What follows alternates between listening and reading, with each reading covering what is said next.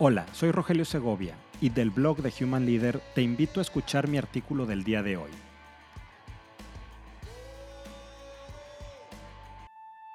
Cultura organizacional, eufemismo de reglamento de trabajo.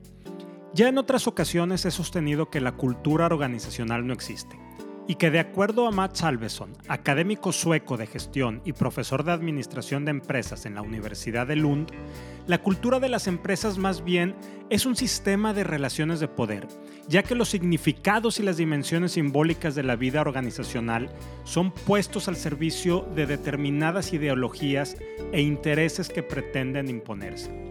Entonces, y tomando en cuenta lo que dice Matt, ¿Por qué llamamos cultura organizacional a un sistema de relaciones de poder? Básicamente porque la palabra cultura tiene cierto halo de sofisticación y es más suave y decorosa que la franca y vulgar palabra reglamento. Así, podemos afirmar que cultura organizacional es un eufemismo de reglamento de trabajo. Pero ¿por qué el eufemismo? Por dos cosas. Primero, porque es más fácil lograr la adaptación de los empleados hablando de una cultura, común que tiene elementos morales, es algo interior y personal, que de un reglamento interno que se configura como un elemento coercitivo, exterior e impersonal. Y segundo, por una confusión al hablar de un sistema de valores compartidos, es decir, cultura, y normas de cumplimiento obligatorio, lo que es reglamento. Estoy convencido que vivimos en una sociedad compleja, diversa y variada con múltiples tradiciones, costumbres y pautas de comportamiento en donde sería, por decirlo menos, un sacrificio a la diversidad e identidad particular de las personas pretender que tengan un sistema de valores compartidos para trabajar en una organización. Por otro lado, los valores, desde una perspectiva moral, son interiores, incoercibles, autónomos y sobre todo unilaterales. Pero por otro lado, los valores desde la perspectiva más bien jurídica, y si se me permite hacer esta analogía, son exteriores, heterónomas, bilaterales y lo más importante, son coercibles. Es decir, son exigibles aún en contra de la voluntad de la persona. Lo que las organizaciones tienen es un sistema normativo que regula los estilos de comportamiento y formas de actuar de sus miembros para mejorar el rendimiento de la empresa. A esto se le ha llamado cultura organizacional.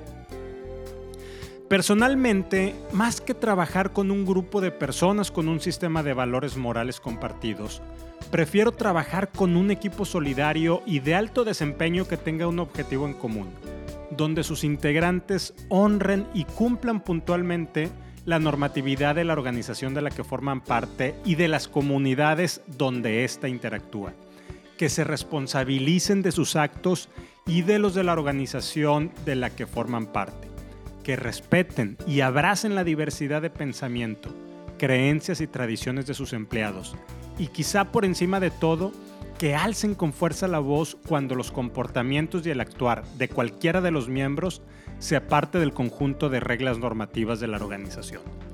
Si a esto queremos llamarle cultura organizacional, estoy de acuerdo. Finalmente, la normatividad de una empresa, perdón, la cultura organizacional de una empresa tiene que estar enfocada a construir significado y propósito para tratar a los empleados con respeto y dignidad y honrar la diversidad y búsqueda constante para mejorar las condiciones de trabajo y el bienestar de sus colaboradores.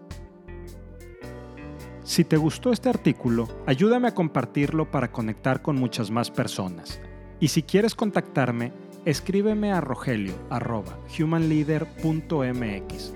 Nos escuchamos la siguiente semana.